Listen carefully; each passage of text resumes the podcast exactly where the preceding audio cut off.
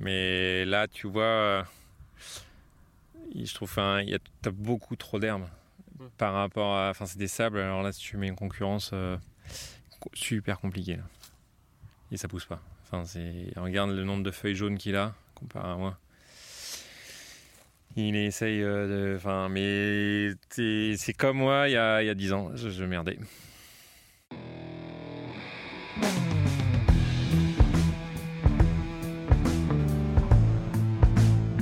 Vin, le jaja, le pinard, le pif. Il existe une ribambelle de termes pour désigner ce breuvage que nous aimons tant, le jus de raisin fermenté. Et c'est parce que nous l'aimons plus que tout que nous voulons mieux comprendre ce qui fait un bon vin. Cépage, climat et terroir y participent, mais avant tout, il y a la patte des vigneronnes et des vignerons. Je suis Romain. Je suis Florian. Je suis Antoine. Nous sommes trois copains et nous vous emmenons à la rencontre de ces hommes et de ces femmes dans leur domaine pour les interroger sur la magie de leur métier et leur vie au milieu des raisins, des vignes et des barriques. Bienvenue à toutes et à tous dans le bon grain de l'ivresse.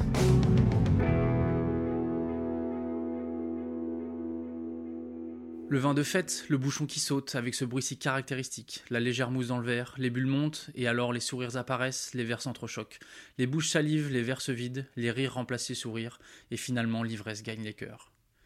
Vous l'aurez sûrement deviné, nous allons parler de champagne aujourd'hui, et plus précisément d'une histoire familiale champenoise qui dure depuis dix générations, celle de Nicolas Maillard, à la tête du domaine Nicolas Maillard à Écueil. Avoir la responsabilité de 15 hectares uniquement en premier et grand cru n'est pas une mince affaire. Nicolas s'y est consacré à fond, dès son installation, avec une idée en tête, que le vin soit à l'image de son terroir. C'est à la fois sa passion du vin et son sens aigu de la dégustation qui l'ont mené sur cette voie. Après des expériences en Corse et à Bordeaux notamment, il prend les rênes du domaine, sort du système coopératif pour maîtriser tout le cheminement, de la taille des vignes à la bouteille.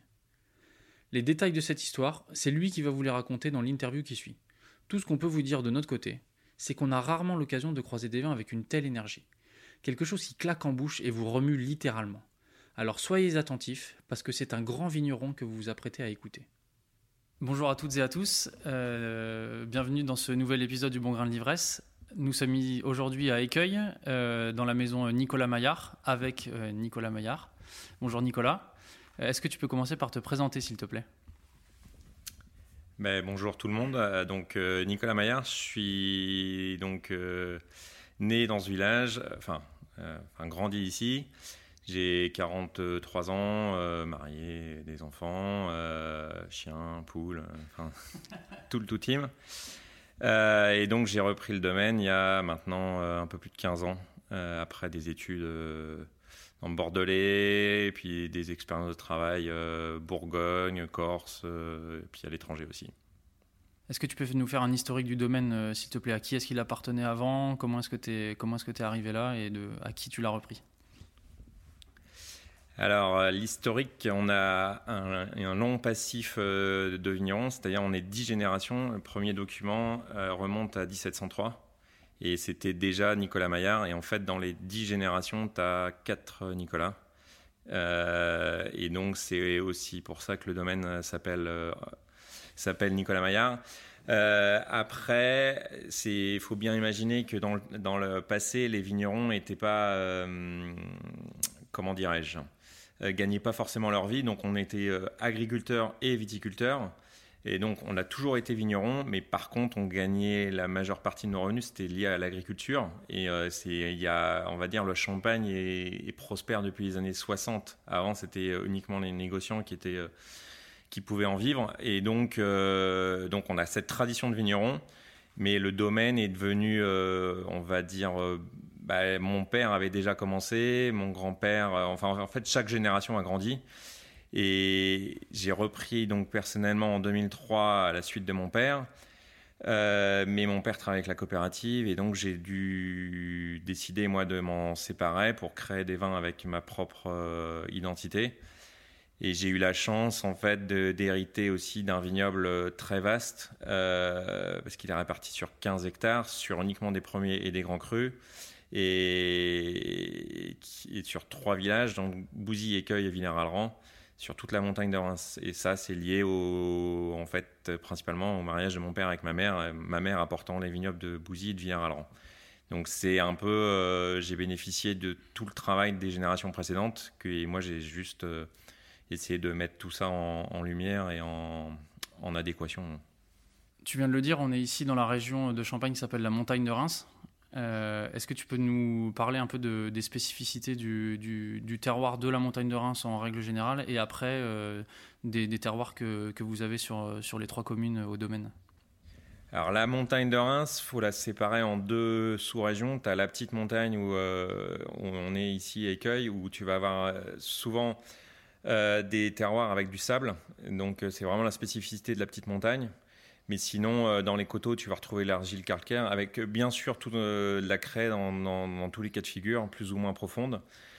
Euh, et après, Villers-Alran, c'est un peu un village intermédiaire entre euh, la Grande Montagne, la Grande Montagne étant euh, constituée de, des grands crus Verzy, Verzenay, bah, Bouzy aussi, mais qui va être majoritairement constituée de craie avec des affleurements d'argile assez importants.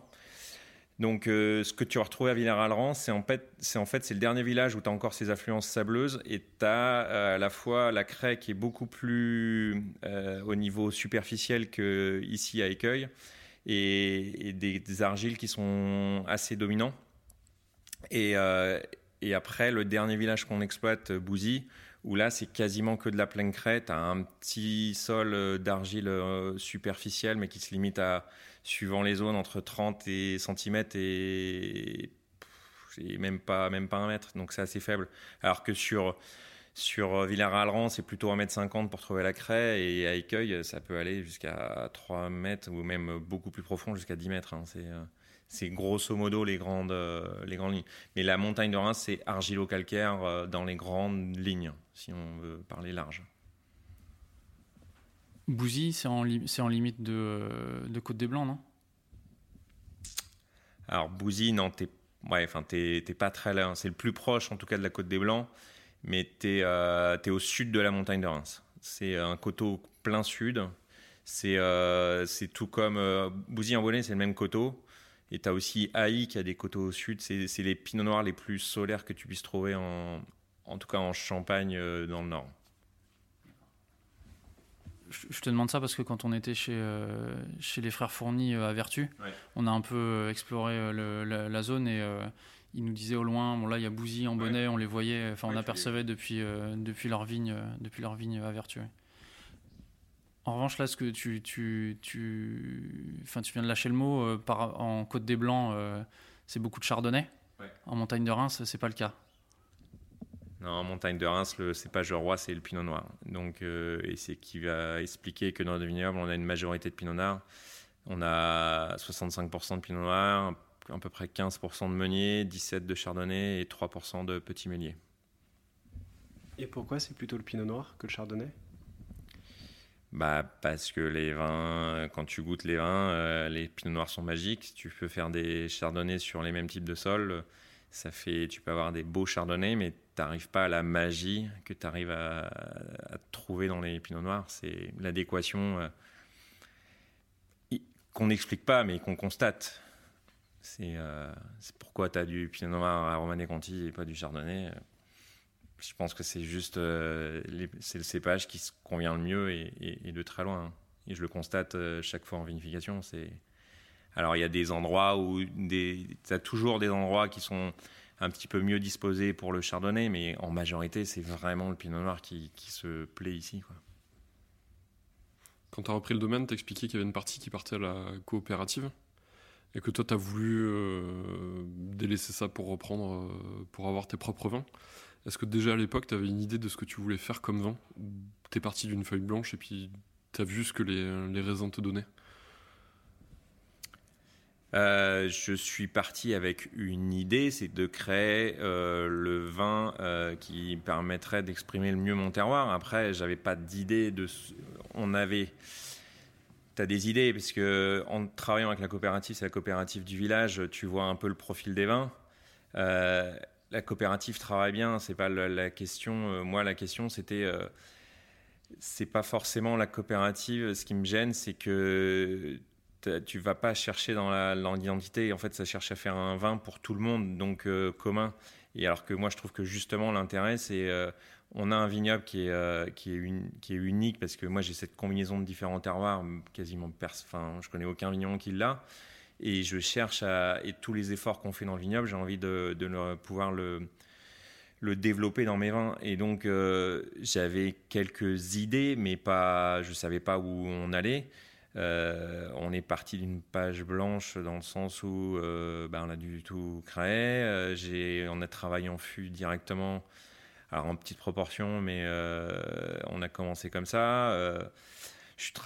en fait, j'ai juste regardé les vins qui me plaisaient. je suis un passionné de vin, les vins qui me plaisaient, et puis je me suis dit que ben, on va commencer un peu la même méthode d'élaboration pour faire du vin qui, à la base, chez des collègues me plaise, et puis après, ben, on verra bien. Et c'est comme ça que ça s'est construit euh, petit à petit. Tu nous as parlé des expériences que tu as eues euh, à Bordeaux, par exemple, et puis, euh, puis en Corse. Est-ce que tu peux nous, est-ce qu'on peut aller un petit peu plus profondément dans le sujet Chez qui tu étais et qu'est-ce que tu as, qu'est-ce que as appris Qu'est-ce que ça, ça t'a apporté ces expériences dans d'autres, dans d'autres vignobles que le vignoble champenois? À Bordeaux, j'ai principalement fait, enfin, j'ai fait un BTS là-bas ce que ça m'a appris principalement, moi, de partir. Euh, j'aurais pu faire mon BTS en Champagne. Euh, j'avais 18 ans, euh, bref, tout allait très bien. Sauf que je me suis dit, je vais passer ma vie en Champagne. Enfin, je, je, savais que je voulais travailler en Champagne. Je me suis dit, le seul moment où dans ma vie je pourrais peut-être partir, c'est pendant mes études. Et en plus, pourrais étudier le vin. Je trouve que Bordeaux, enfin, il y avait soit, c'était soit Bordeaux, soit la Bourgogne. Euh, j'ai choisi Bordeaux plus parce que c'était près de la plage. mais, euh, mais des vins qui me plaisaient. Enfin voilà, euh, l'histoire. Donc je suis parti là-bas et ça t'apprend. T'apprends pas forcément des techniques, mais t'apprends aussi sur toi-même. C'est-à-dire que tu te retrouves à 18 ans, j'avais comme tout le monde mes bandes de potes et compagnie. Tu te retrouves à 18 ans dans un nouvel environnement, tu connais personne et ben c'est face un peu à toi-même et ça te permet aussi de enfin je trouve d'être euh, enfin c'est formateur en tant que personne. Et après le point et après dans tous les différents voyages ce que j'ai beaucoup appris c'est que le mot champagne est magique. Je veux dire quand j'ai c'est pareil j'ai bossé aux États-Unis etc dès que tu pars de la Champagne euh, tu dis que tu es champenois euh, ça fait rêver les gens. Alors que quand tu grandis ici tu au milieu de tous les champenois tu fais, es juste un parmi tant d'autres. Et ça, tu t'en rends pas compte. Quand tu pars là-bas, eh ben, tu te dis, euh, ça fait rêver les gens. Et quand tu vois tout ce, que ça génère comme euh, envie, eh ben, tu te dis, ok, ouais, il y a quelque chose à faire. Enfin, faut pas faire comme les autres. Il faut vraiment aller au-delà parce qu'il y a un potentiel. Euh, y a un potentiel énorme. Si les gens ont vraiment le mot champagne fait rêver, et ne faut pas les décevoir. Et donc, après, en domaine, j'ai fait, euh, j'ai été vinifié. Euh, premier domaine que j'ai vinifié, c'est euh, chez Claire Naudin en Bourgogne, en côte de haute côte de nuit, haute côte de Beaune. Très intéressant. après, oh, j'ai fait, je ne vais pas tout me rappeler, mais j'ai été vinifié au Clocolombo en Corse, à Calvi. J'ai été travailler un peu l'été domaine Huette pour étudier la biodynamie. C'était en je ne sais plus quelle année ça. Euh, j'ai été travailler en Espagne dans la Ribera del Duero euh, pour euh, Domino de la Tota qui ont des vignes préphyloxériques. C'était vraiment intéressant sur des vignes sableuses, enfin un projet super intéressant.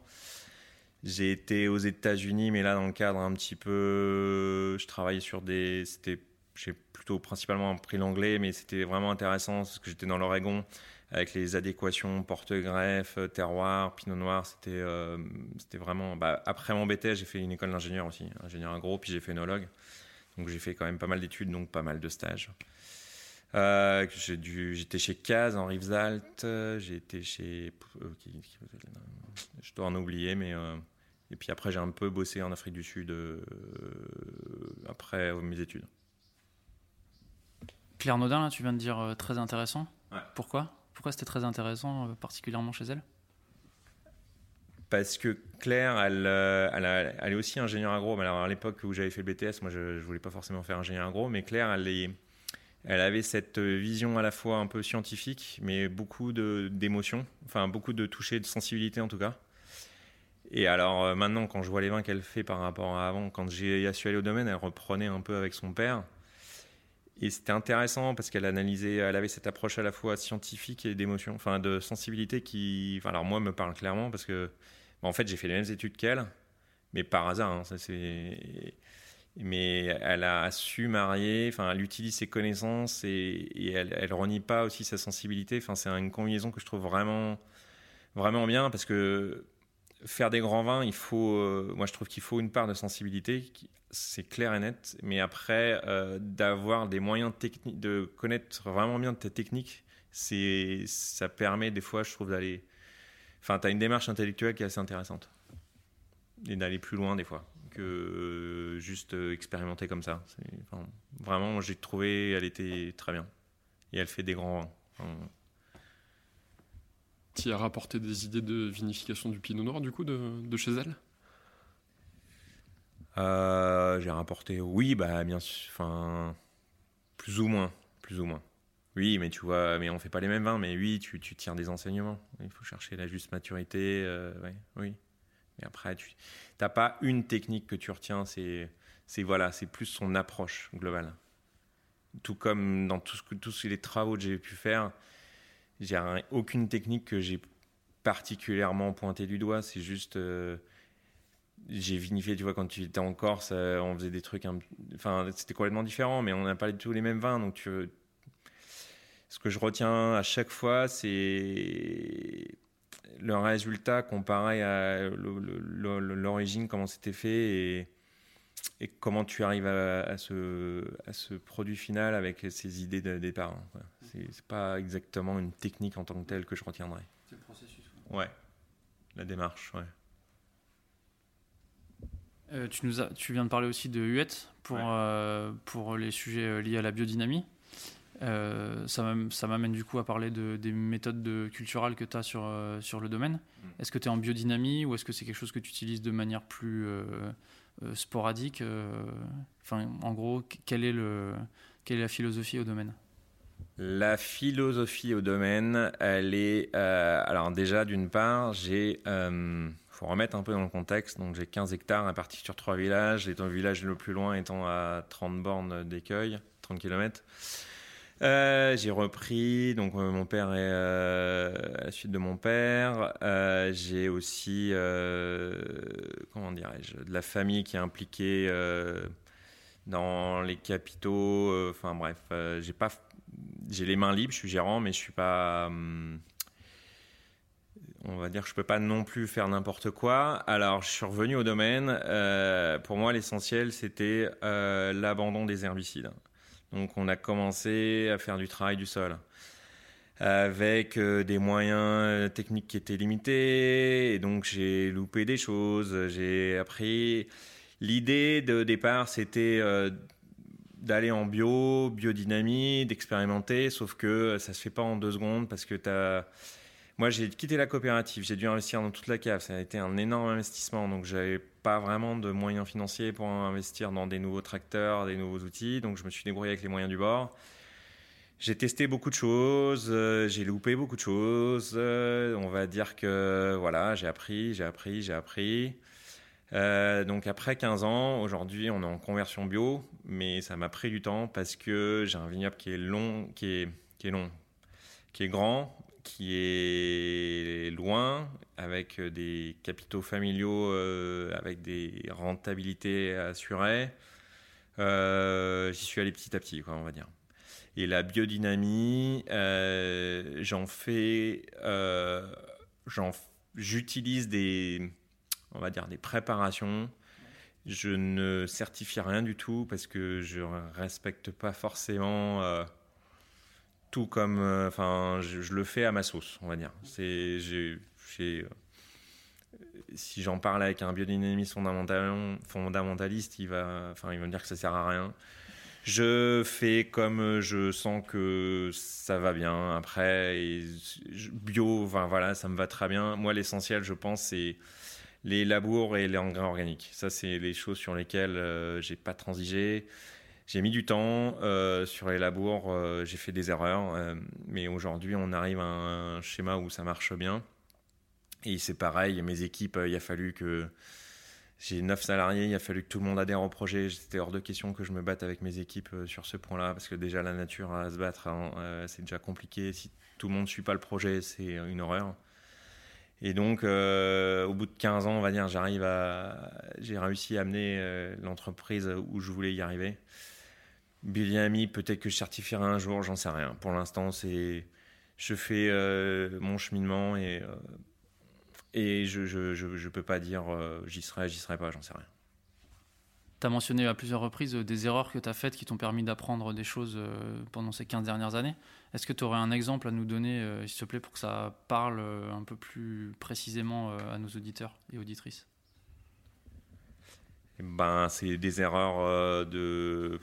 C'est très, très bête, hein. c'est le labour, on avait acheté des nouvelles machines et qui sont, on va dire, parce que les labours, mon père connaissait, donc c'était les labours mécaniques, et il m'avait toujours dit, il faut que tu passes, alors que l'herbe a poussé de maximum, ça va être 5 cm.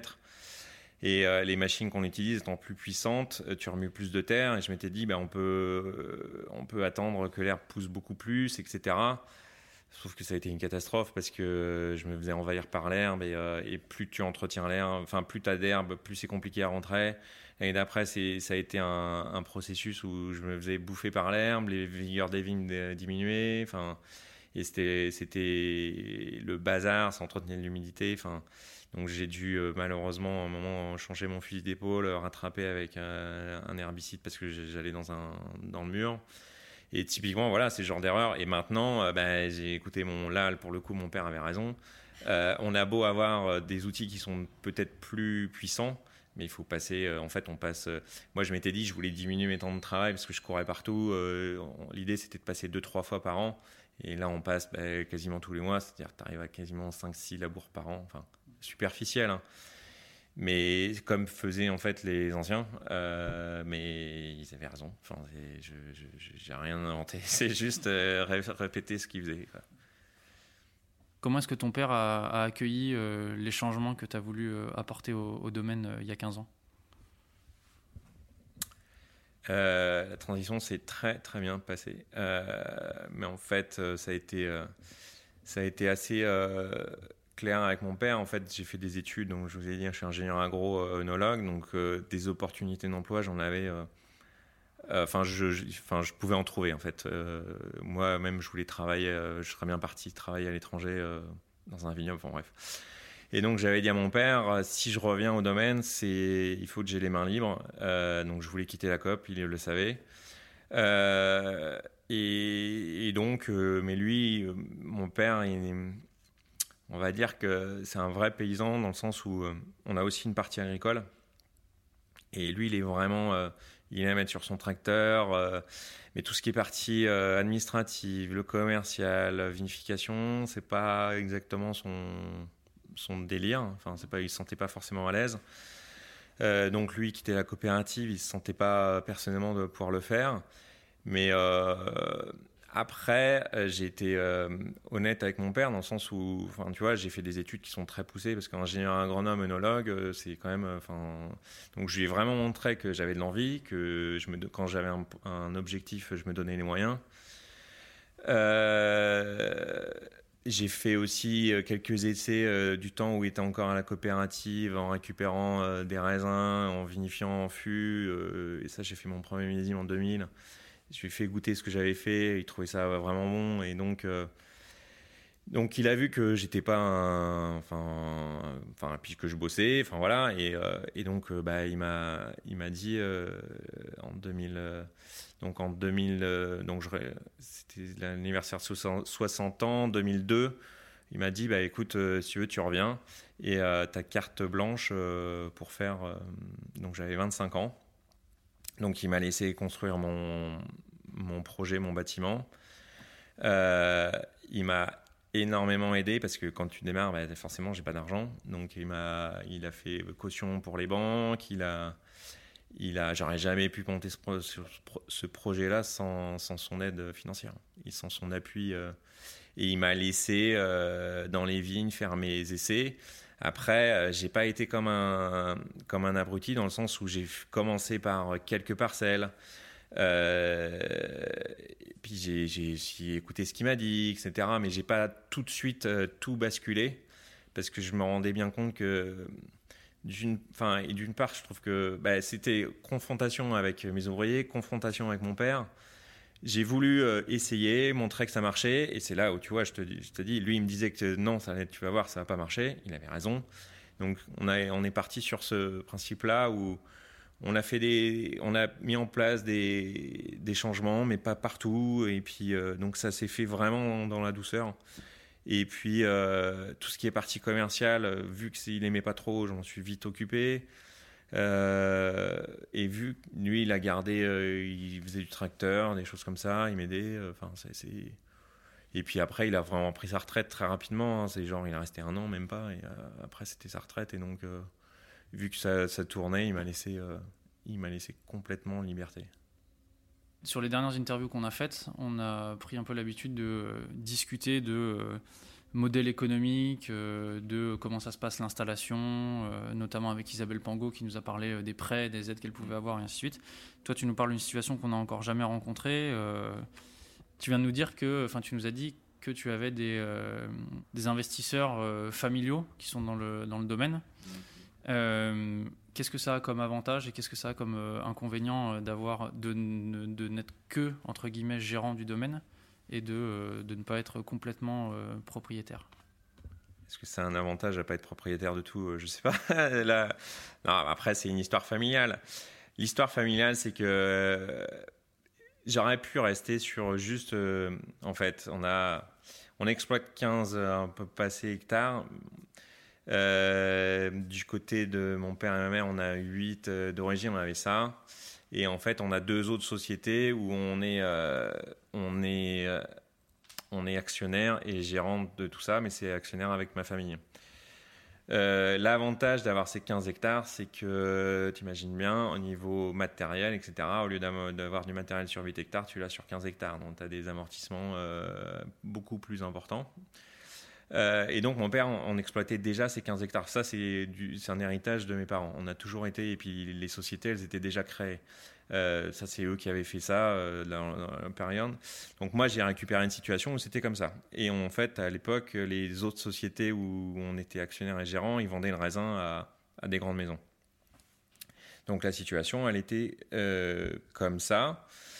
Et donc moi j'ai commencé en reprenant juste mes 8 hectares de mes parents, euh, parce que ça me suffisait. À l'époque on ne vendait pas autant de bouteilles qu'aujourd'hui, et c'était très bien. Mais je, continuais à m'occuper de la gestion des autres domaines, euh, des autres vignobles.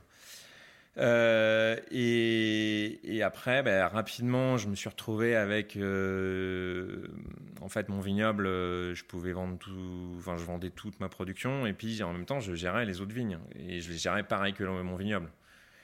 c'est géré par mes mêmes salariés, etc. Donc, et, le gros point, c'est que ces vignobles-là, ils étaient majoritairement à Bouzy et à Villers-Alran, des terroirs que je connais bien, et en plus, ça Enfin, je trouvais ça très complémentaire de ce que j'avais. Enfin, j'ai pu augmenter ma proportion de Bouzy, qui est un terroir que j'aime beaucoup. Et donc, euh, j'en ai discuté avec euh, mes, mes, ma famille, mes actionnaires, etc. Et je leur ai proposé, plutôt que de vendre à la grande maison, euh, enfin une grande maison, je propose le même deal, sauf que c'est moi qui rachète. Donc euh, en fait, j'ai donc constitué un, négoce euh, donc où je suis seul actionnaire, mais en fait, je rachète les raisins au même titre euh, qu'un autre négoce. Enfin, c'est la même. et mais par contre, le gros avantage, c'est que je connais les terrains, je connais, enfin, je connais tout, et je garantis. Alors l'inconvénient de tout ça, c'est que tes actionnaires, si tu veux mettre en place par exemple la bio, il faut que tous tes actionnaires soient d'accord. Tu peux pas, je pouvais pas euh, à l'époque, dire euh, je veux tout faire en bio, si euh, mes cousins ils sont pas d'accord, c'est compliqué. Et donc, en fait, ça s'est fait progressivement au fur et à mesure qu'on a, on a travaillé, on a expliqué. Ben, des changements de mentalité aussi. Hein, je veux dire, c'est des gens qui vivent aussi dans la société. C'est des cousins qui sont principalement à Paris. Enfin, ils sont pas dupes de ce qui se passe. Et, il y a 15 ans, quand tu parlais de bio, c'était quand même. c'était compliqué. C'était pas forcément le bien, bienvenu. Mais il y a aussi des changements de génération. Maintenant, j'ai des cousins qui ont mon âge, qui sont aussi actionnaires, et c'est plus forcément les générations des parents. Enfin voilà, donc euh, et le processus bio, j'aurais jamais pu le mettre en place il y a 15 ans. Donc c'est aussi ça, tu vois. Je, me disais tout à l'heure, bio, euh, il y avait mes équipes, mais il y a aussi par rapport à ma famille. Et, étant donné, je gère 15 hectares, je voulais pas gérer 8 hectares en bio et le reste pas en bio parce que c'est trop compliqué. Et donc, euh, voilà, j'arrive à une certaine maturité. Maintenant, mes, mes, ma famille me connaissent bien. c'est pareil, j'ai toujours montré. Enfin, on a, tu dois, as des sociétés, donc tu dois être rentable. Enfin, chaque étape du process, tu dois être montré que tu es rentable. Ou tu dois, donc, c'est-à-dire que faut, t'as pas le droit à une erreur. C'est-à-dire que il faut que tu sois, euh, faut que tu sois bon dans tous les points. C'est pas parce que je suis bio que je dois me permettre sur le vignoble, parce que chaque partie, en fait, chaque entreprise indépendante, elle doit elle-même être euh, autosuffisante, en fait. Ou sauf s'il y a une gelée, où là, j'y peux rien, mais en fait, on doit tout gérer euh, de manière à ce que chacune indépendamment soit profitable. Alors, l'avantage, c'est que tu sais où sont tes points de profit, quoi. C'est-à-dire que moi, chaque coopération, je sais que je sais si je dois perdre l'argent, je sais où je le perds. Et si je le gagne, je sais là où je le gagne. Comment tu t'y es pris pour euh, convaincre, c'est le mot qui me vient à l'esprit, c'est peut-être pas le bon, tes ouvriers et ta famille de te suivre justement dans cette démarche euh, vers le bio? Parce que tu parles beaucoup de transmission et je pense de pédagogie aussi sans le dire depuis tout à l'heure. Comment tu t'y es pris? Bah, tout simplement, euh, quand tu mes équipes enfin tu sais tu as aussi faut remettre dans le contexte qu'il y a 15 ans quand tu quand tu allais traiter, euh, c'était normal qu'il y ait des produits chimiques. Aujourd'hui, euh, tu es de plus en plus euh, vu comme un, pollueur. et mes ouvriers, ils vivent le même, le même schéma. comment on s'y est pris? J'ai juste expliqué que, à un moment donné, on peut pas Enfin, moi, je pars du principe, tu sais, euh, moi, l'eau ici du robinet, je la bois. Je suis le premier consommateur de, d'ici de, l'eau, donc il faut éviter de polluer. Après, je dis pas que c'est pas parce que moi j'en mets plus que ça va. Mais bon, je pense qu'on a tous un, rôle à jouer. Et bon, je leur disais, ben, enfin, faut qu'on essaye d'avancer dans ce sens-là. Faut qu'on, on peut pas continuer à surtout qu'on a les moyens en tant que vigneron. Euh, enfin, c'est une, une, filière qui, c'est pas comme en agriculture où là, c'est quand même, ils ont des marges où honnêtement, c'est beaucoup plus compliqué. Je trouve qu'on a chacun un rôle à jouer. Ben, c'est des discussions que j'ai eues, euh, enfin, chaque fois avec euh, avec mes avec mes ouvriers. Et puis, et puis bah, tu leur fais goûter des vins que, qui te plaisent, qui sont. Alors, il y a, des vins qui sont pas en bio qui me plaisent. Enfin, je veux dire, je suis pas un. Moi, enfin, j'ai pas de dogme hein, sur le bio. Hein. C'est et par contre, tu peux constater que souvent les gens qui se posent des questions, etc., ils sont souvent en bio ou alors ils ont une approche qui est très proche du bio. Et, pour moi, tu n'es pas forcément obligé d'être bio pour faire des bons vins. Mais après, là, je suis passé parce que euh, parce qu'à un moment donné, euh, quand tu es quasiment es à deux pas, autant passer la certification. Euh, c'est, enfin, enfin voilà, je pense que c'est plus lisible pour tout le monde et et puis, euh, bah, mes gars, euh, maintenant, ils sont plus à l'aise. Enfin, c'est un, un, long processus. Mais quand tu leur dis, bah, enfin, écoutez, euh, là, enfin, vous travaillez tous les jours dans l'endroit, là, c'est quand, même, quand même mieux. Enfin, voilà, tu dis dans un environnement qui est quand même plus sain, on va dire. C'est après. mais il y a eu une, qui sont partis à retraite, des ouvriers. Donc, enfin, il y a eu différents différentes enfin voilà, enfin, différentes occasions qu'on fait que c'est un processus long. En tout cas pour ma part. Mais parce qu'on est, t'as 10 salariés, parce que tu as du monde, tu as des familles, voilà. Si tu es plus petit, je pense que c'est plus simple. Et tu as réussi à susciter l'adhésion de tous ceux qui t'entourent maintenant? Euh, Ah oui, oui, j'ai pas de problème, ouais, parce que oui, parce que je te dis, j'ai pas fait de, j'ai fait des erreurs et ça, je les, ai constatées et je leur ai bien dit que, enfin, si on se lançait dans la bio, c'était pas pour faire euh, ce que j'avais fait avant. Enfin, c'était pas pour euh, générer des vignes qui étaient en bordel ou même eux, ça les galérait. C'est pas ça que je voulais, donc je leur ai bien dit, ben là, je suis désolé, j'ai essayé, ça merde. Enfin voilà, j'en ai parlé avec eux, hein, je leur ai dit. Oui, là, là excusez-moi, enfin, ça, ça va pas, quoi. Donc, euh, en, admettant tes erreurs, tu leur fais bien comprendre que t'es pas un ayatollah, enfin, t'es pas un, pas, un dogme. C'est-à-dire que c'est pas, enfin, je veux pas forcément euh, que ça soit le bazar. C'est, j'ai admis que bah oui j'ai j'ai pas réussi et donc euh, et par contre bah, depuis qu'on là tu vois ils sont ça marche et ben ils sont enfin ils, ils, trouvent ça cool parce que et on a ça a été un long process quoi et puis j'en ai beaucoup discuté avec eux là où ils pensaient qu'on avait enfin c'est pareil hein, j'ai pas ils m'ont le fait de travailler tous les jours parce qu'ils sont beaucoup plus sur le terrain que moi ils voient des choses que moi je vois pas forcément non plus. Euh, enfin, donc j'en ai beaucoup, beaucoup. Enfin, on en a vraiment parlé euh, longtemps, longtemps. Pas, pas de manière intensive, mais euh, pendant de longues années. Enfin, et donc, et jusqu'au moment où tu arrives à cerner où tu ça, ça pêche. Et après, peut-être, enfin là, ça fait quelques années que ça marche, mais peut-être que je me trompe encore et que dans quelques années, il faudra que je rectifie le tir sur. Je, je sais pas. Enfin, honnêtement, je suis prêt à, je suis prêt à tout, mais je pense qu'on a beaucoup investi en matériel en humain. Il y a des, quand même des, des, des, points clés où je pense on est vraiment performant, où on a compris que là c'était important. Mais encore une fois, je ne dis pas que j'ai la clé. Hein. Je, je, dis juste pour l'instant, euh, ça marche et bah, je prends. Je voudrais qu'on change un peu de, de chapitre, qu'on parle de euh, vinification et un peu de style des vins. Mmh. Comment est-ce que tu envisages le, le, style de tes vins?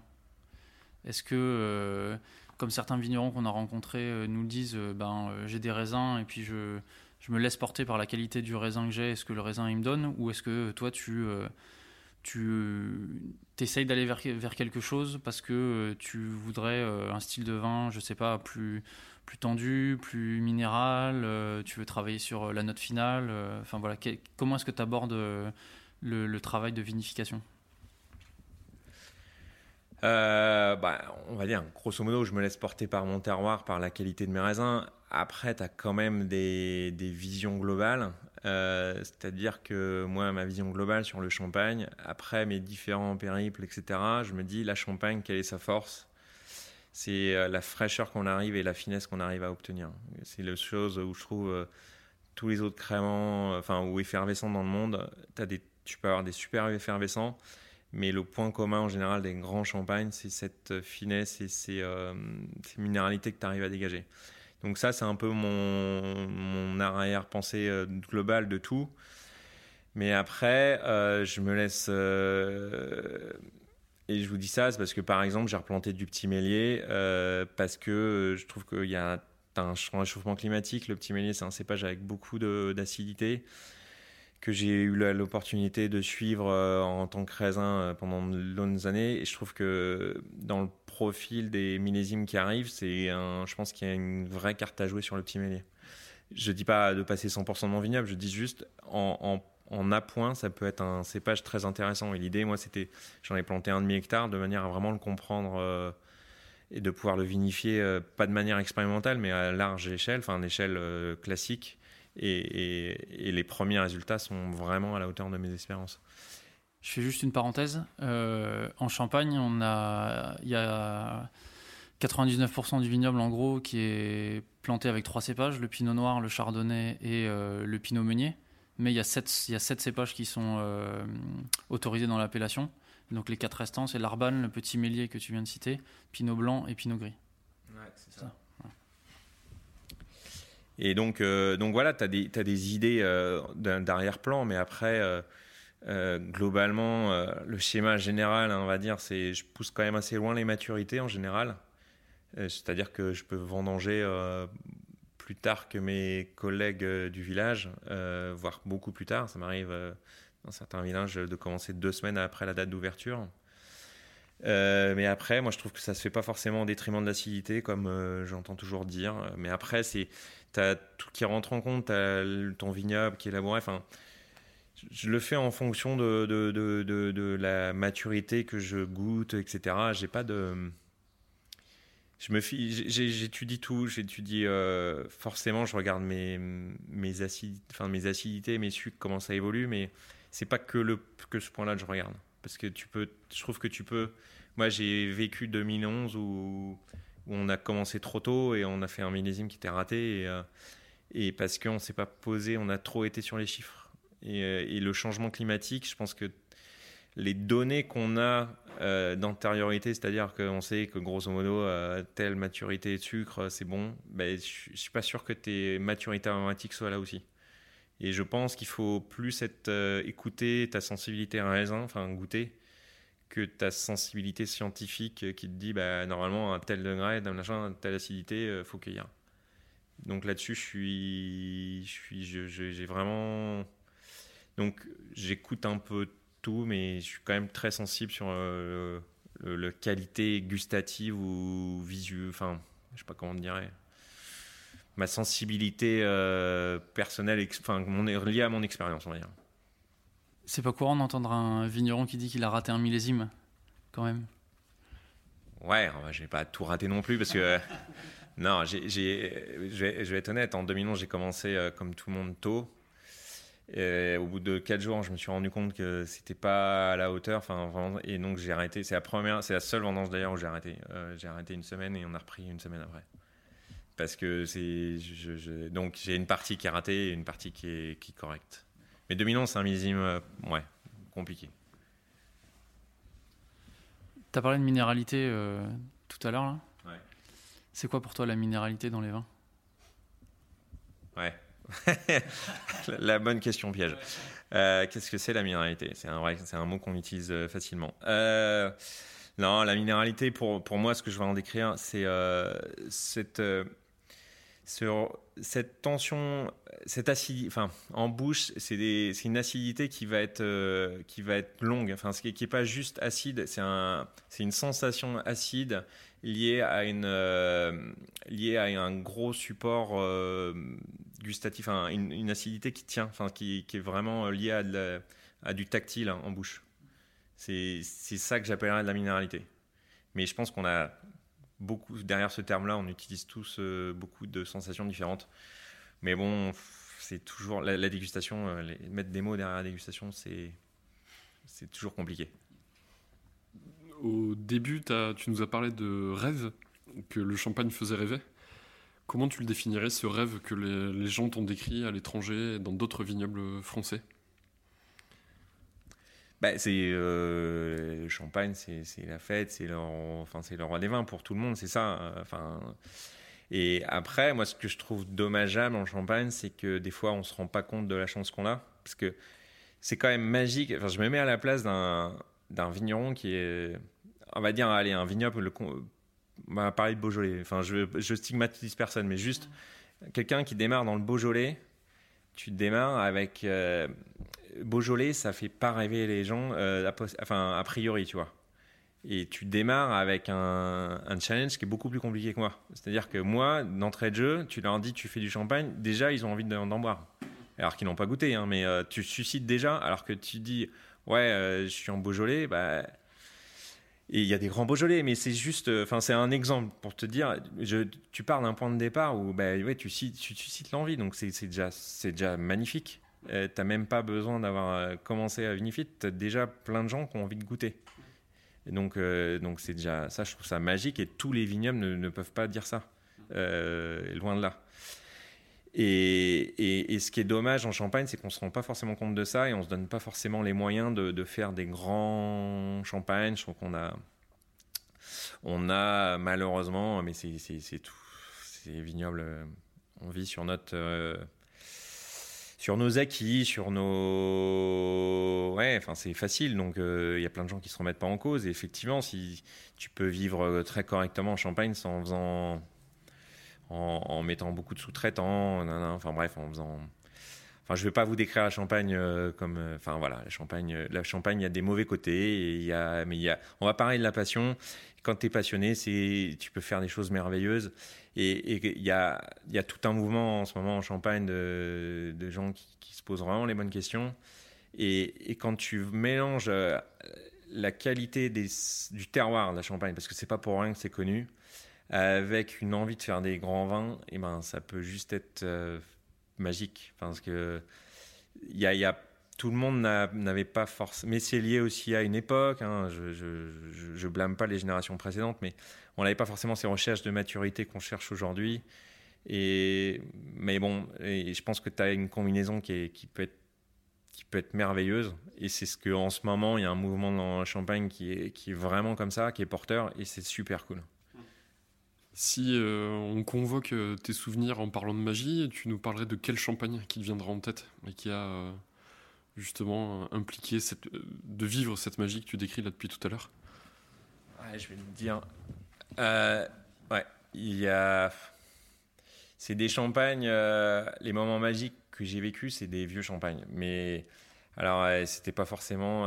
mais j'ai goûté l'année dernière, en 1911 en mag, euh, il était juste euh, merveilleux parce que tu avais, euh, un peu d'oxydation, mais pas trop. Tu le côté. Il devait y avoir du sucre, hein, mais c'était pas dominant du tout. Mais tu avais de l'émotion parce que tu avais, beaucoup d'énergie encore, une bulle qui était présente. Enfin, c'est des vins qui sont vibrants. j'ai goûté, mais là, là, il y a beaucoup plus longtemps que ça. C'était un 45 c'est pareil, moi, quand tu goûtes ça, tu avais, avais, les notes torréfiées sous bois, c'était merveilleux. Et, et ça, c'est des vins, tu te dis, waouh, tu peux faire ça. C'est waouh, juste ça. Dans le même ordre d'idée, un, accord mes vins avec du champagne qui te reste, un accord mes champagne du coup qui te reste en tête, ça serait lequel? Euh, ouais, alors là, il y en a eu beaucoup, mais hein, je me souviens, moi, c'était euh, c'était au Crayer, c'était avec euh, l'ancien chef 3 euh, étoiles, euh, je ne sais plus comment il s'appelle, bref. Sa spécialité, c'était euh, poulet en Bresse avec la truffe qui était mise sous la peau, là. Hein? Demi-deuil. Je sais plus. Ouais. ouais. Et bon, bref, avec un champagne qui était un peu sur les notes, un peu des années qui a à peu près 10-15 ans d'âge, avec des légères notes sous bois, et c'était, avec le côté un peu truffé, c'était magique. Je voudrais rebondir sur un, quelque chose que tu as dit avant. Là. Tu nous as dit euh, il y a un mouvement en ce moment en Champagne avec des gens qui se, qui se posent les bonnes questions et euh, donc le mouvement est intéressant. C'est quoi justement les bonnes questions euh, que ces gens se posent? Bah, La bonne question, elle est très simple. Hein, c'est que tu fais du vin à partir des raisins et que donc ils prennent soin des raisins. C'est tout. c'est tout simple. Hein. il, y a quelques, il y a quelques mois, euh, j'ai rencontré euh, un pépiniériste qui est euh, dans le, dans le sud de la France, dans les Côtes-du-Rhône, Lilian Bérillon, avec qui, qui m'a sensibilisé à une question que je connaissais pas du tout, qui est ce qu'il appelle la mort du, vignoble petit à petit en France, le fait que qu'on ait de, de, plus en plus de, vignes greffées et qu'il y ait des durées de vie de moins en moins importantes. Lui, il, dit notamment que on a beaucoup de vignes qui, au bout de 15, 20, 25 ans, sont, sont mortes, enfin, elles sont improductives et donc il faut sans cesse renouveler le, vignoble. Et euh, lui, il, milite pour euh, d'autres techniques de greffe, notamment, qui font qu'on a des, vignes, des vignes plus, plus durables. Toi, ici, tu as des vignes franches de pied? Pour, euh, pour plusieurs, euh, enfin pour pas mal de vignerons, c'est un peu l'avenir du, ce serait un peu l'avenir du vignoble en France d'avoir davantage de vignes franches de pied. Est-ce que tu peux nous expliquer déjà ce que c'est une vigne franche de pied et ce que ça, ce que ça a comme particularité toi dans le, vin que tu produis à partir de ces vignes? Ouais, ouais, je connais bien Lyon euh, effectivement, le problème de dépérissement du vignoble, c'est un vrai problème. Alors, je, vais y avouer, ici euh, en Champagne, on n'est pas trop impacté. Et, euh, et, moi, je vais parler de mon vignoble concrètement, parce que je fais mes suivis tous les ans. Le problème d'ESCA, c'est moins de 1% chez moi. c'est entre 0,5 et 0,8, je crois. L'ESCA, oui, c'est un, un virus, enfin, c'est un Bon, on ne sait pas encore complètement, euh, c'est un virus, euh, oui c'est ça, c'est un virus, mais on ne sait pas exactement comment ça se développe, mais en tout cas ça engendre euh, la mort du pied de manière fatale en très peu de temps. Et il n'y a pas de, il a aucun moyen de l'arrêter par un traitement quelconque. Donc, donc effectivement, quand tu as de l'esca, bah, tu arraches, tu es obligé d'arracher.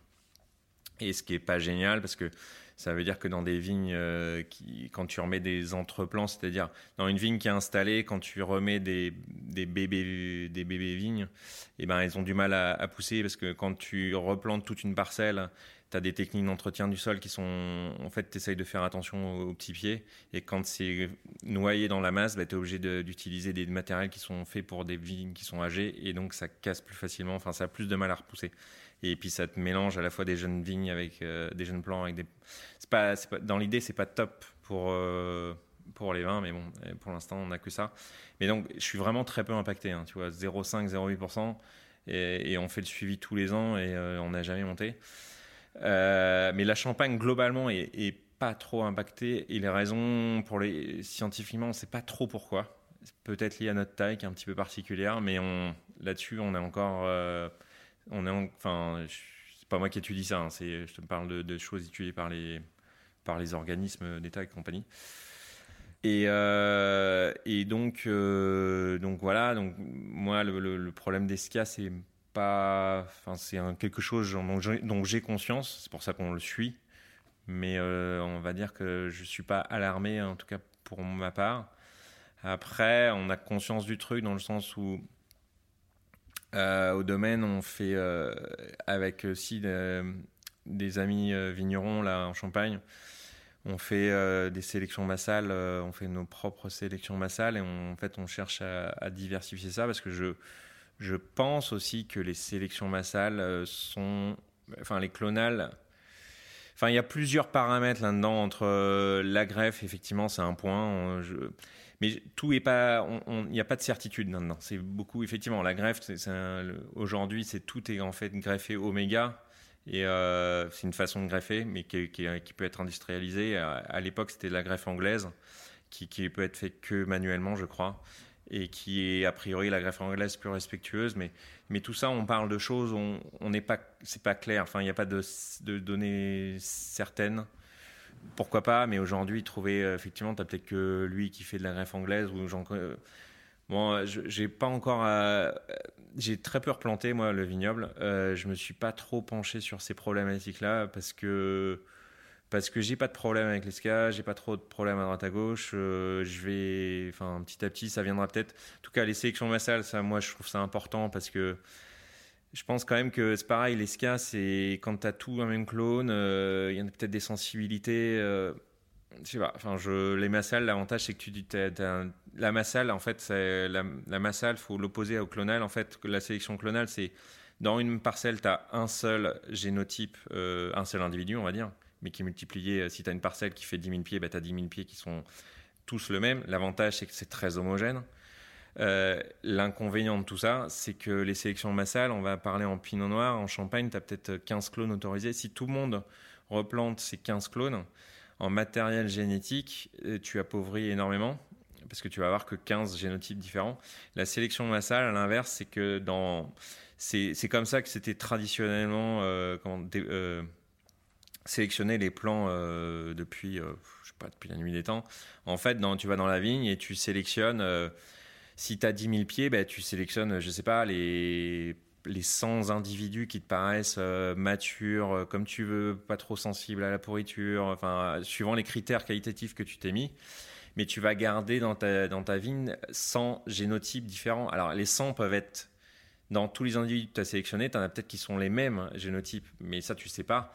Mais en fait, en tout cas, tu gardes une diversité génétique et qui est intéressante pour l'avenir, parce que si tu as un changement climatique, euh, que euh, tu sais pas, euh, et tu gardes aussi du potentiel génétique pour, parce que tu as des trucs que, que, tu vois pas dans les génotypes qui sont pas exprimés, et, en plus, moi je trouve que tu vas, donc d'une part, tu vas tous les avoir sélectionnés dans le même, dans le même but, c'est-à-dire pour une maturité qui va être assez similaire, mais tu vas avoir un génotype qui va prendre euh, peut-être euh, tel ou tel, euh, je sais pas, profil de cation ou il y en a un qui va prendre peut-être un peu plus d'acidité ou qui va être un petit peu moins mûr que l'autre. Et tout ça, à la fin, ça te donne une complexité parce que tu vas avoir mais une complexité dans un but recherché assez similaire, c'est-à-dire une maturité proche, assez homogène, mais tu vas quand même avoir tel, tel, il va être un petit peu plus acide que l'autre ou un petit peu moins mûr, l'autre il va être un, peu plus sur les amers.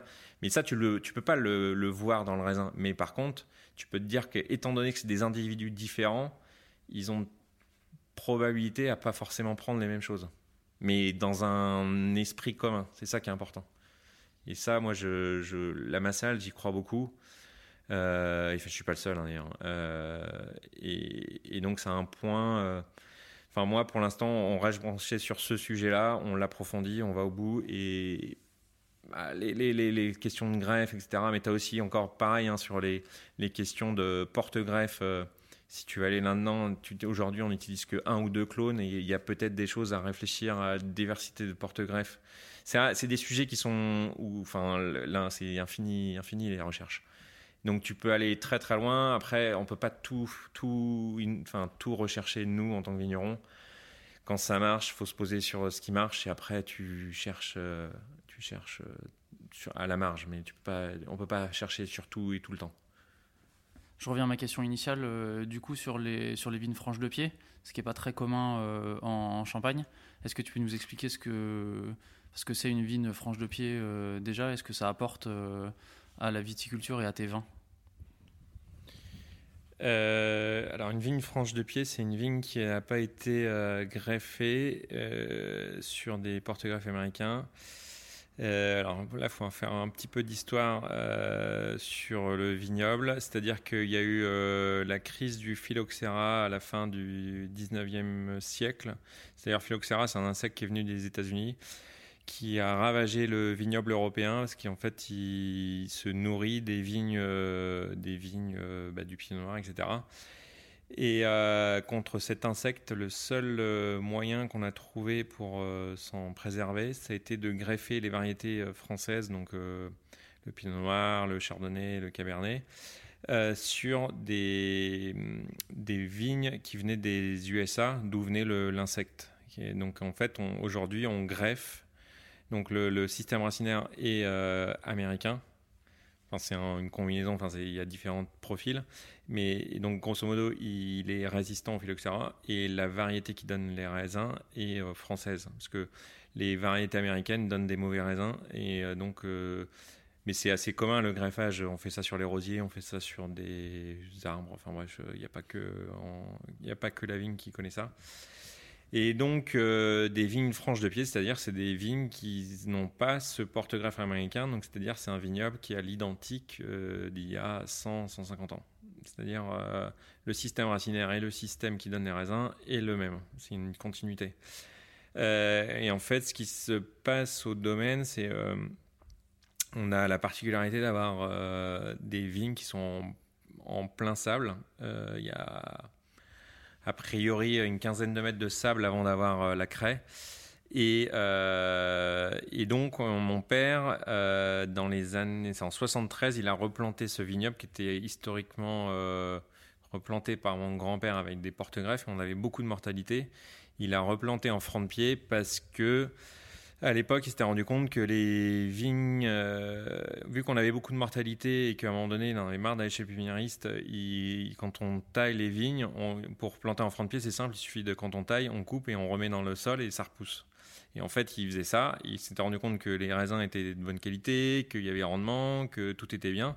Donc en fait, après euh, des années où il n'arrêtait pas de replanter, il s'était dit, ben, on va replanter en front de pied parce que ça marche bien. Et c'est comme ça que je me suis retrouvé avec cette vigne, euh, enfin ces deux vignes en front de pied sur du sable. Et alors, qu'est-ce que ça change au niveau du vin? Euh, Là, c'est une bonne question euh, parce que je vous ai dit, c'est particulier dans le sens où c'est des terroirs de plein sable et ça, c'est vraiment pas du tout classique en Champagne. Donc, il y a un effet terroir qui est là. donc, clairement, j'aurais du mal à répondre à la question tout ce que je peux dire, c'est que nous, quand je suis arrivé au domaine, bah, bien entendu, je savais l'existence de ces vignoles-là. Euh, je les ai dès le départ isolés. Ça donnait des vins qui me plaisaient et donc euh, j'ai décidé euh, d'en faire une, parcelle, enfin d'en faire une cuvée spéciale. Après, en dégustation, ça reste, c'est un pinot noir qui est planté, donc ça reste un pinot noir je trouve qu'il y a la particularité, ça va être cette finesse. Mais alors, est-ce que c'est lié plus au terroir Est-ce que c'est lié au front de pied je, je, répondrai jamais euh, de manière. Je pense que c'est une combinaison de facteurs qui fait que ça marche bien. Mais je suis, je, peux pas répondre euh, clairement à la, question. Est-ce que tu est-ce que échanges avec d'autres vignerons ou vigneronnes qui ont aussi des vignes en front de pied et qui, à qui on aurait posé cette question aussi de ce que ça apporte ou de ce que ça enlève? Euh, oui, j'échange. Je, suis très ami avec euh, Mathieu Bonnery euh, en Chinon et qui a des vignes front de pied. Bah, c'est pareil. enfin, grosso modo, ce qui en ressort, a priori, c'est que tu as des, sensations de fraîcheur, d'acidité qui sont un peu, un peu au-dessus de la moyenne. Mais c'est c'est toujours délicat, tu es toujours sur des, des C'est un a priori ce qui s'en dessine. Il y a un peu plus de finesse et de texture un peu délicate. Mais, voilà, mais on n'est pas. Enfin, c'est pas clair. Et euh, on a, la question de départ, c'était à propos de la, pérennité, enfin du dépérissement du, vignoble. Et certains, euh, comme euh, Loïc Pasquet par exemple, pensent que c'est qui est le liberpater à Bordeaux, milite beaucoup pour le franc de pied en disant que c'est l'avenir du, vignoble. Est-ce que toi, tu est-ce que toi, c'est un avis que, tu partages? Est-ce que c'est des vignes, à ton avis, qui sont plus résistantes à certaines, euh, maladies et qui ont euh, une plus grande euh, durabilité? Ah, Il y a une chose est sûre, c'est que ton point de greffage, c'est une sensibilité, c'est clair. Il n'y a, pas, de problème. Donc ça participe, je pense que le greffage participe à, une expression plus importante de l'escalade. Ça, j'en suis persuadé. Le problème, c'est que tu peux pas planter tout en front de pied. Moi, ça marche parce que tu es sur des sables. Euh, dès que tu enlèves. Euh, bah, d'ailleurs, j'ai l'exemple, Charles Joguet, je crois qu'il en avait des francs de pied, il les arrachait. Euh, mais même Mathieu Bonnery, il en avait sur des argiles, à un moment donné, ça ça, ça, tient plus. quoi. et le problème, c'est que de nous, quand, quand tu replantes, visuellement au-dessus c'est du sable, mais il suffit que tu aies une poche d'argile à, je sais pas, à un mètre et tout est foutu en l'air. Tu sais pas. Donc c'est dangereux. Donc je pense que tu peux pas tout replanter en front de pied, c'est très très dangereux. Et aujourd'hui, c'est pareil, moi ça marche parce que j'ai plein de vignes à côté euh, qui sont greffées et qui sont donc le phylloxéra, parce que le phylloxéra est toujours là. Donc il va se nourrir sur euh, là où il, si tu enlevais toutes les vignes euh, autour, qu'il restait plus que chez moi, je pense qu'il irait. Parce qu'en fait, il n'aime pas le sable, le phylloxéra. Il n'aime pas les terroirs sableux, c'est abrasif pour lui. Mais si tu lui enlèves tout ça pour, de quoi manger, s'il lui reste plus que ça, je pense qu'à un moment donné, c'est pareil, ça sera touché. Donc tu peux pas, je pense que c'est limité à certains terroirs, à certaines zones, euh, principalement des zones sableuses. Euh, mais avec la, problématique que ce que tu vois en surface, ça peut être sableux, mais qu'il suffit que tu creuses et tu as des poches que tu maîtrises pas, euh, c'est toujours dangereux. Quoi. Donc donc moi je suis ravi d'avoir ça dans mon vignoble. On, est toujours en réflexion sur d'autres terroirs sableux dans le vignoble à, développer euh, les francs de pied parce qu'en en fait euh, on profite justement des remplacements en ce moment pour tout ce qu'on fait en remplacement c'est des francs de pied pour voir justement si ça tient. Euh, et donc on profite de ça. mais donc l'objectif en fait moi ça sera à terme de tous mes terroirs sableux de les replanter en francs de pied.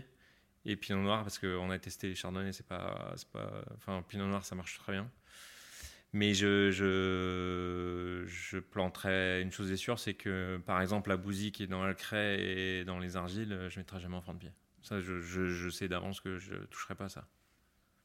Un dernier sujet que je voudrais euh, aborder, qu'on aborde euh, avec euh, tous les vignerons qu'on va voir, parce que j'ai l'impression que tout le monde est touché, c'est le, changement climatique. Est-ce que toi, tu constates un changement en Champagne? Et qu'est-ce que tu fais quelle action tu mets en œuvre pour, euh, pour te prémunir de, ce changement Et déjà, est-ce que c'est un changement euh, négatif pour la Champagne? Alors, euh, le changement climatique, c'est une réalité qu'on vit en tant que vigneron. Un exemple concret, mon père, dans les années 80, les vendanges, c'était plutôt fin septembre, voire début octobre.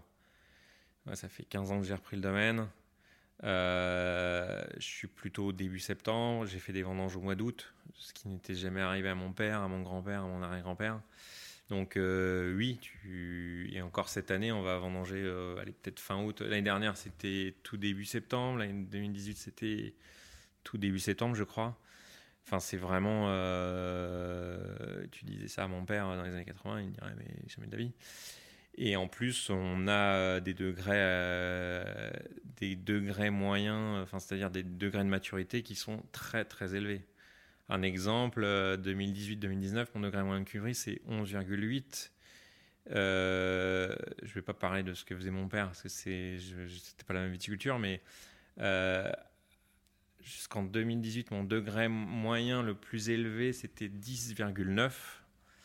Et là, on a explosé en deux ans. Et pour avoir des pour avoir des niveaux de résultats gustatifs euh, qui nous plaisent, euh, on est obligé d'avoir ce taux de sucre. Alors ça monte les alcools, mais bon, après on n'est pas non plus dans des problématiques des vins qui sont ultra alcool en champagne, donc ça me pose pas de problème. Mais euh, c'est une réalité. Après, ce que j'ai mis en les actions que j'ai mis contre ça, enfin contre ça, pour m'adapter, on va dire. J'ai planté du petit mélier, qui est un cépage, vieux cépage autorisé de la Champagne, euh, qui était pas très planté, je pense, parce qu'il a du mal à mûrir, parce que c'est un cépage qui a, besoin, qui a beaucoup, beaucoup d'acidité et qui a vraiment besoin de temps pour euh, bah, que cette acidité soit moins percutante. Donc on le vendange plus tard. Et, euh, et donc ça c'est un cépage qui va être, je pense, intéressant dans le futur, soit en complément d'assemblage, soit pur. Aujourd'hui, je ne peux pas répondre à cette question. Mais l'idée, c'était vraiment de le comprendre complètement pour pouvoir euh, bah, avoir justement un, cépage où je, garde la, la, fraîcheur, etc. Donc ça, c'est un premier, premier aspect. Et deuxième aspect, euh, tu as moins... Alors, en termes de changement climatique, tu as aussi des gros changements, je trouve. C'est euh, tu as de moins en moins d'eau. Alors là, cette année, c'est très criant, c'est-à-dire qu'il n'y a quasiment pas plu entre le... Je sais pas, entre le 15 avril et aujourd'hui. s'il a tombé, je sais même pas s'il a tombé 100 mm. Enfin, c'est rien du tout. On est de plus en plus comme les vignobles euh, méditerranéens. Euh, alors la vigne supporte très bien ça. Hein. La vigne c'est une plante méditerranéenne, il n'y a pas de souci. Mais euh, c'est-à-dire que, étant donné que tu as moins d'eau, bah, il faut que d'habitude on pouvait laisser des rangs enherbés. Là, maintenant, la décision, c'est on, on enlève toute l'herbe. Il ne faut, faut, pas trop chercher trop de feuilles. Il faut chercher des rendements qui sont quand même plus, légers. Alors, ce qui correspond bien à l'époque, donc ça va très bien mais il faut pas aller euh, chercher trop euh, à, l'époque où tu avais des humidités, avais, tu pouvais euh, avoir des rendements plus vigoureux. On va dire que ça collait bien avec le climat. Avec un climat comme ça, faut baisser tes rendements pour que tout ça, ça soit bien équilibré et pour que tu pas trop de stress hydrique. Donc oui, on change, on change un peu les méthodes, on s'adapte. Euh, et quand on démarre la saison, euh, ben, on ne sait jamais comment ça va se dérouler. Donc après, on part, on part avec des, idées et puis on se laisse la marge de dire euh, on va un peu dans cette voie-là ou cette voie-là en fonction de comment ça se déroule. Les années chaudes, là, peut-être comme cette année, ou en tout cas les années qui viennent de passer, tu n'as pas de problème de décalage entre la maturité phénolique et la maturité des sucres? Eh ben, si, j'ai un décalage, parce que je te, si je reviens. Avant, pour avoir une maturité qui me plaisait, j'avais des alcools à, des taux de sucre à, on va dire, un potentiel alcool à 10,5. Aujourd'hui, pour avoir la maturité aromatique que j'en cherche, je suis obligé d'être à 11,5. Et par contre, en termes de fraîcheur, d'acidité, alors tu as un, ça n'a pas trop joué là-dessus d'ailleurs, c'est assez étonnant. Genre 2019, on a beaucoup d'acidité alors qu'on a eu des gros pics de chaleur. Il y a des choses que j'arrive pas à complètement cerner. Mais est-ce que la viticulture qu'on fait a permis de préserver? Parce que les labours, ça préserve plus de fraîcheur. Mais bon, ça fait longtemps qu'on fait des labours, mais est-ce que tu n'arrives pas à des... Là, il y, a des, y a des inconnus pour moi. Mais euh, toujours est-il que les il y a, oui, il y a, la maturité euh, aromatique. Pour moi, elle arrive. Tu as besoin de maintenant plus de sucre. En ce moment, hein, avec ces millésimes où tu as moins d'eau, tu as besoin d'avoir des taux de sucre plus élevés avant d'avoir ta maturité euh, aromatique. Ça, c'est enfin, un truc pour l'instant, euh, c'est assez clair. Ouais. Dernière question un peu traditionnelle. Est-ce que tu es content du travail que tu effectues au domaine aujourd'hui? Euh, je suis content. Euh, depuis le début, je suis content. Donc, euh, j'ai toujours mes points de, doute, mes points de. Et puis, t'as jamais. j'ai jamais arrivé à un moment où je me suis dit waouh, c'est abouti, etc. J'ai toujours des, des, trucs où je me dis il faut qu'on soit meilleur là, là, là, là.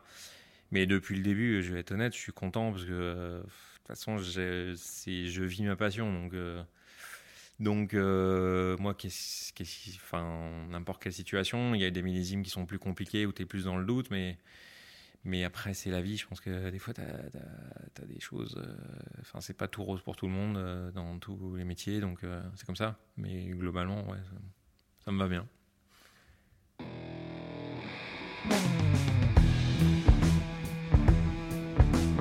Chers auditeurs, chères auditrices, vous venez de poser un pied dans le terroir de la montagne de Reims. On espère sincèrement que cela va vous donner envie de le découvrir davantage, car il y a vraiment des champagnes merveilleux dans cette région, à commencer par ceux de Nicolas. Personnellement, mon coup de cœur va à sa cuvée Montmartin 2016 en 100% Pinot Meunier, que j'ai trouvé franche, pleine d'énergie et de caractère. Quelles sont les nouvelles depuis cette interview en juillet dernier? Eh bien, comme l'avait prédit Nicolas, les vendanges ont démarré le 28 août, 11 jours après la date officielle d'ouverture des vendanges en Champagne. 11 jours qui semblent avoir été cruciaux pour garantir une bonne maturité des raisins. Le potentiel d'alcool est élevé, mais contrebalancé par une acidité plus prononcée qu'en 2019. On a vraiment hâte que les premières bouteilles sortent des caves pour pouvoir goûter tout ça. Nicolas, merci pour l'accueil que tu nous as réservé et pour avoir accepté notre interview. Tu as fait grandir notre amour pour la Champagne et c'est quelque chose de précieux. Ça vous a plu? On l'espère. Si oui, on compte maintenant sur votre soutien. Alors parlez-en autour de vous et mettez-nous 5 étoiles et un commentaire sur votre appli de podcast préféré. À la réalisation aujourd'hui, Florian Nunez, Antoine Psica et moi-même, Romain Becker. Au mixage, Emmanuel Nappet. Le générique est une création originale d'Emmanuel Doré et les graphismes sont de Léna Mazilu. Merci à toutes et à tous pour votre fidélité et vos retours. N'hésitez pas à nous contacter sur Facebook, Instagram ou par mail, à gmail.com. Nous serons ravis de discuter avec vous et même d'aller boire un coup. A très bientôt et d'ici là, buvez bon